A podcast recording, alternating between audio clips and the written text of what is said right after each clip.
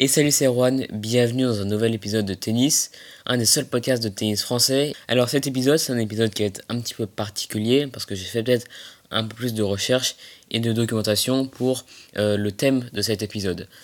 Alors ça fait très longtemps que j'ai pas publié de podcast, comme tu t'en es peut-être rendu compte. Alors juste pour t'expliquer 5 minutes à peu près ce qui s'est passé euh, durant mon absence, les raisons un petit peu de, cette absence, pour des raisons assez compliquées. Euh, c'est-à-dire que pour uploader un podcast sur Apple Podcast par exemple et sur toutes les applications de podcast, je dois passer par SoundCloud qui permet de me transmettre un flux RSS. Donc c'est un lien qui permet de, euh, bah, de le transmettre à toutes les applications de podcast.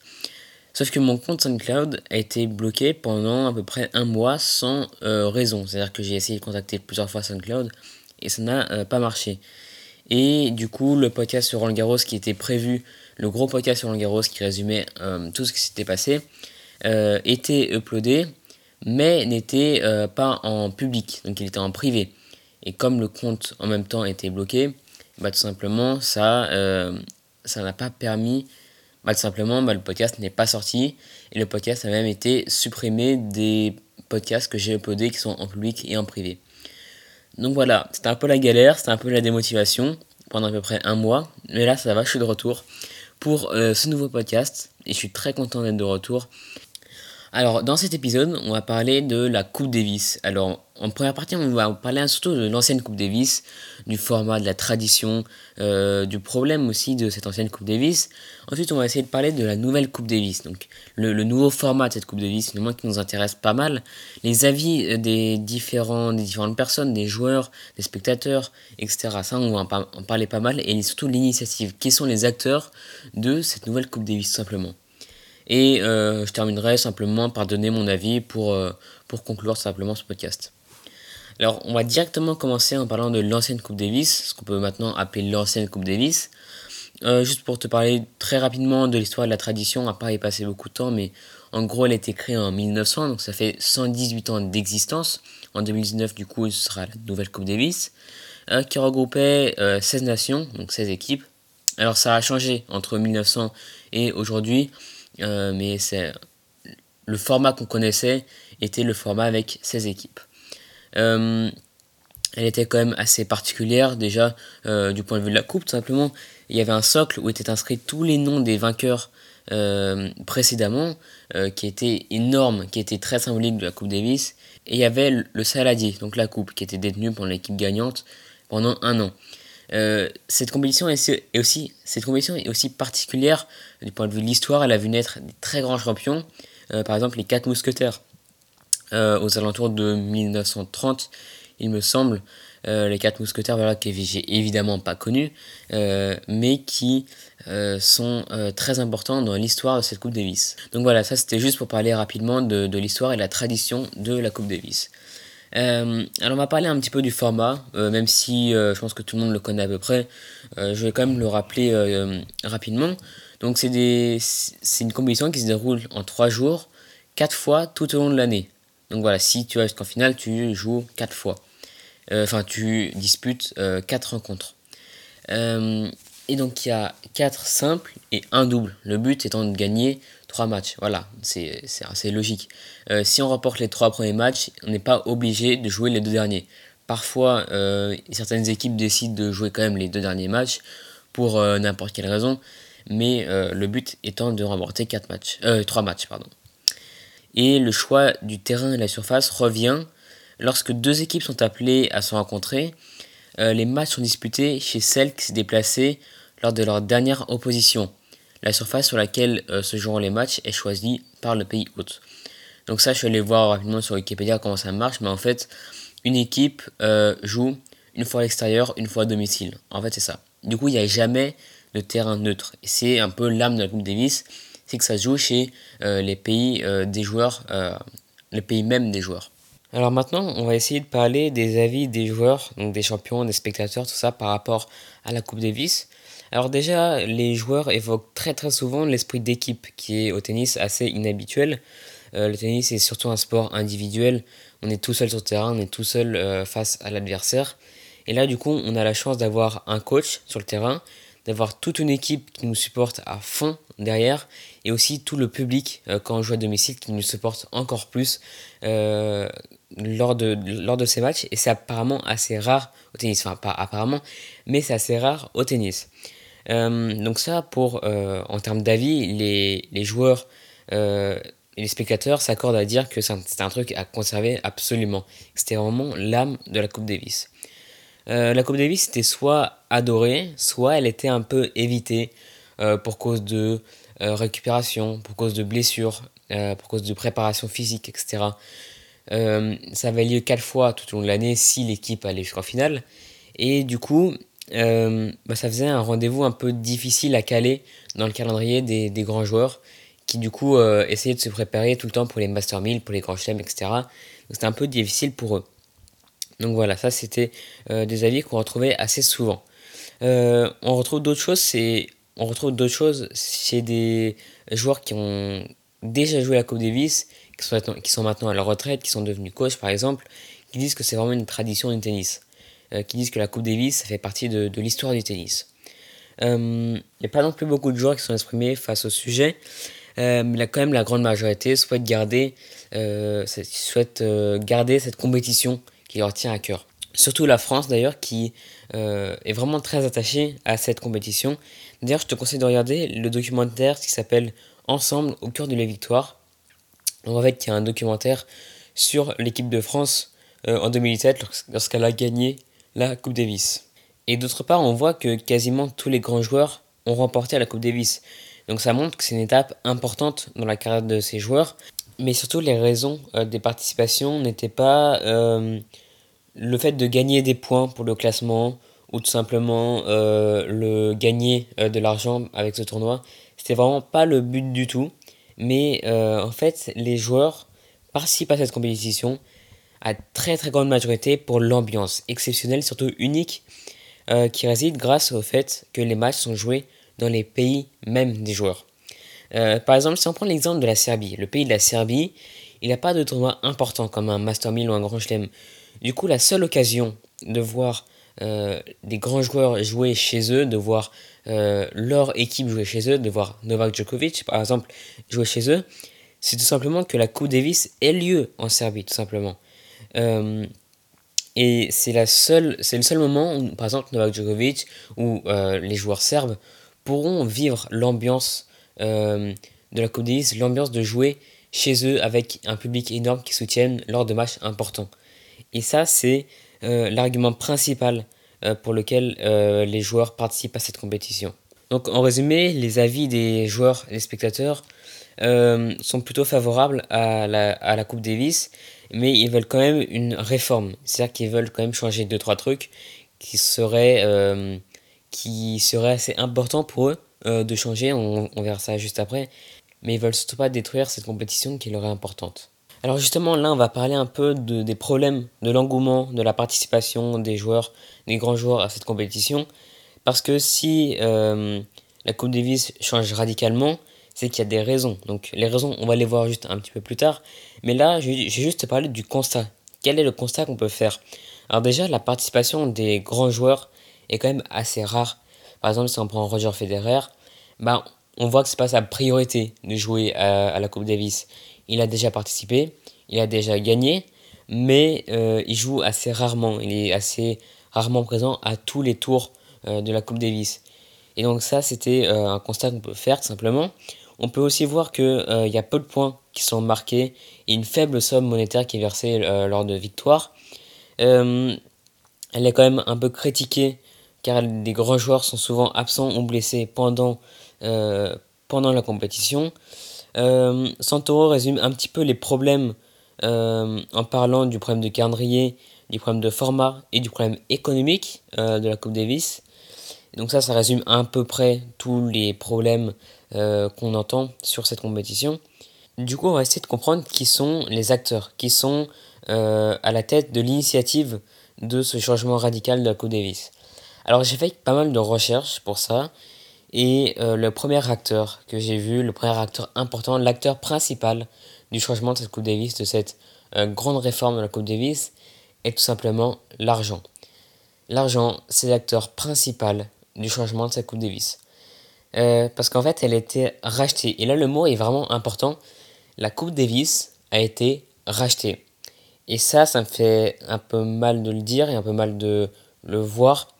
Euh, c'est-à-dire qu'une compétition historique du tennis a été rachetée. Elle a été rachetée par euh, Piquet, donc c'est un footballeur, et un investisseur euh, qui l'a racheté avec son entreprise Cosmos, qui est une, entreprise d'investissement qui a absolument rien à voir avec le tennis. Donc voilà, je trouve ça assez triste déjà. ensuite, les acteurs importants, ça va être certains dirigeants de l'ITF. L'ITF, si tu veux, c'est un peu comme l'ATP. Voilà, c'est si tu connais pas trop les, ceux qui sont à la tête euh, de la direction du tennis, des tournois de tennis, c'est à peu près pareil. Sauf que là, l'ATP n'est pas en direction euh, de la Coupe Davis. Voilà, tout simplement.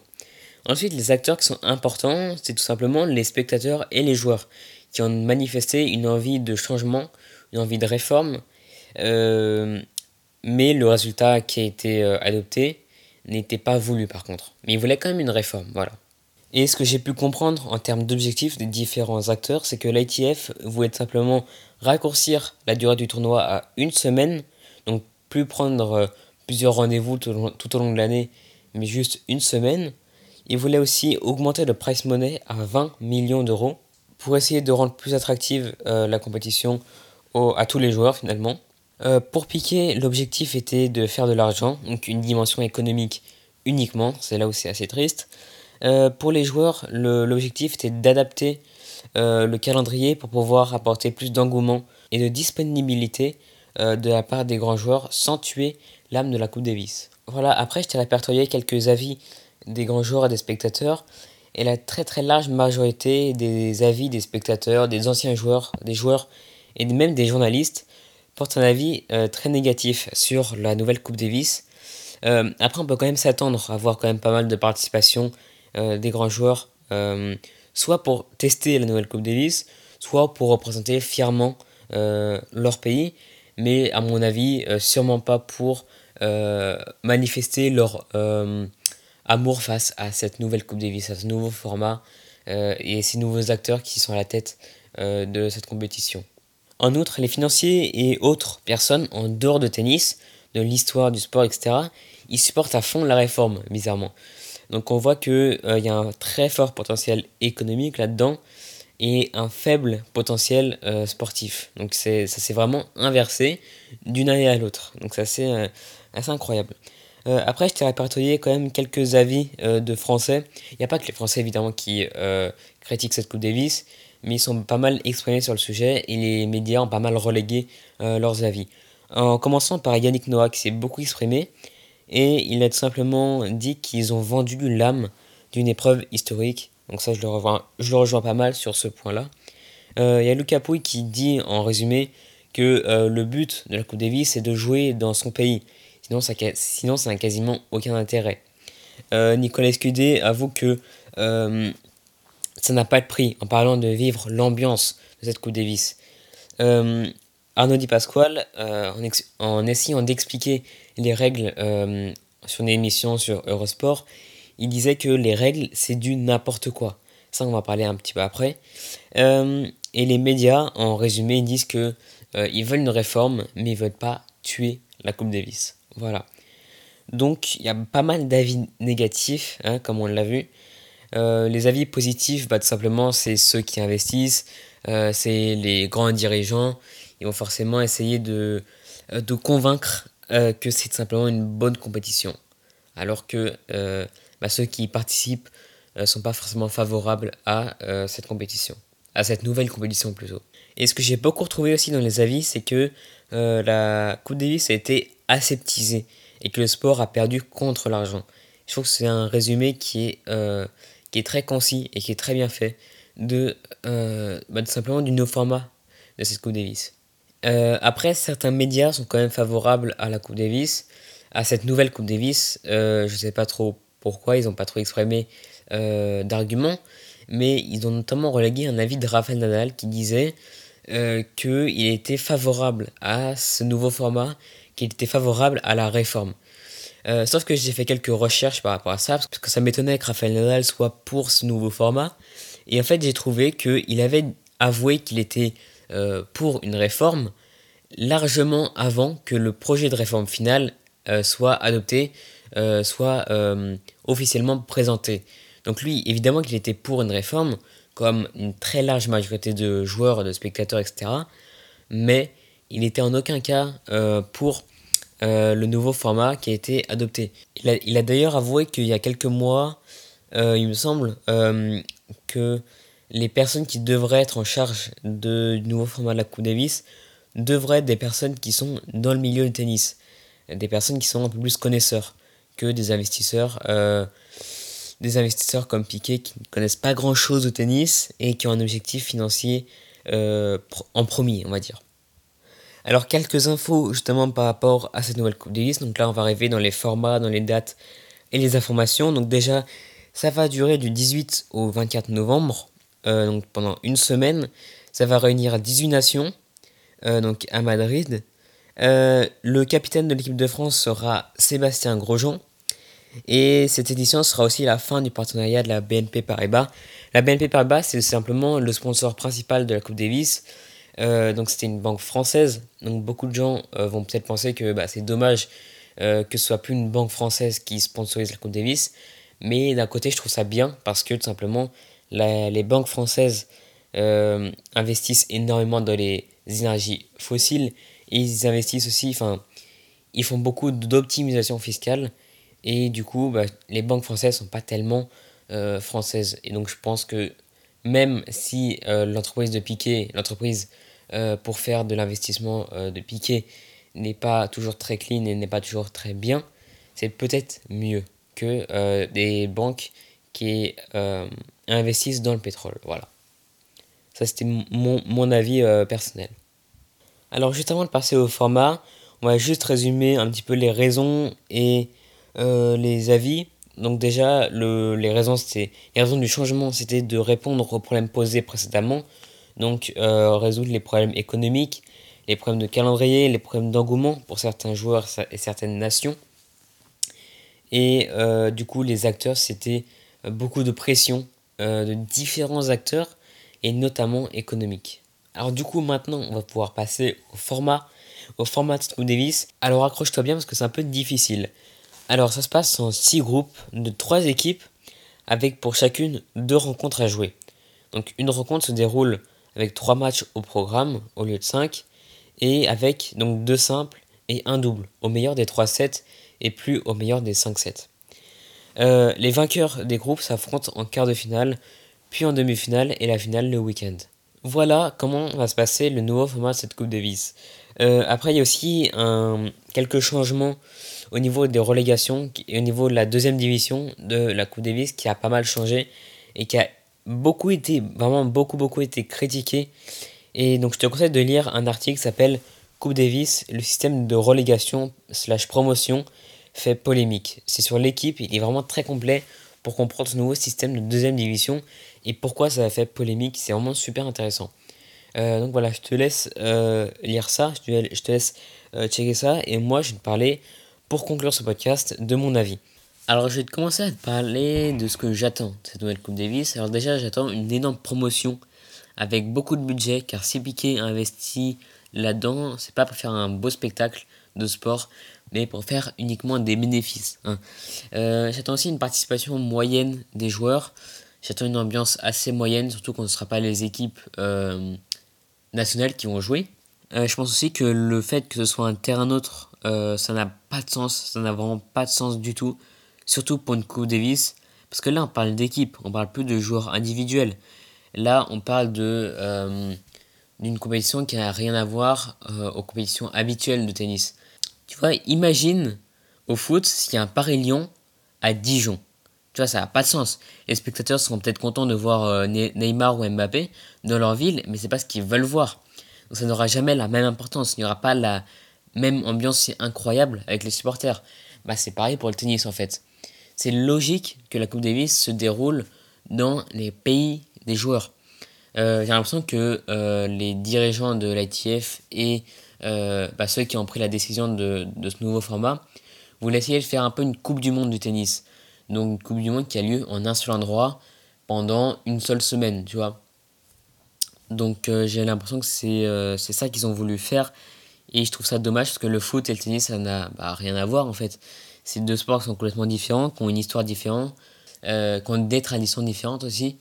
Et du coup, je trouve, je trouve que ça n'a pas de sens de, de, faire un terrain neutre. Alors, je suis quand même content qu'il y ait des réformes euh, dans le tennis, mais je trouve que bah, en fait, les réformes ne vont pas toujours dans les bonnes directions, surtout là où j'ai l'impression qu'on a vraiment fait un pas en arrière.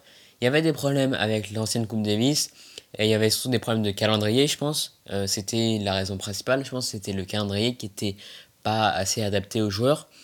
Euh, mais je pense que dans cette Coupe Davis, il y a un peu plus de problèmes. Euh, je trouve que bah, le sport a été un peu délaissé. Euh, les dirigeants n'ont pas euh, été dans la bonne direction. Donc voilà, je pense que tu as compris que je préférais l'ancienne Coupe Davis à la nouvelle Coupe Davis. Et bah voilà, en fait, on va quand même voir cette année comment ça va se dérouler. Et ça va peut-être changer, mais en tout cas, ça ne changera pas jusqu'à 2020, 2021. C'est sûr, parce que 2020, c'est déjà prévu. Enfin, la Coupe Davis est déjà prévue pour 2020. Donc ça ne changera pas jusqu'à 2021. Et j'espère qu'après, il y aura peut-être des euh, problèmes d'engouement, des problèmes euh, en termes.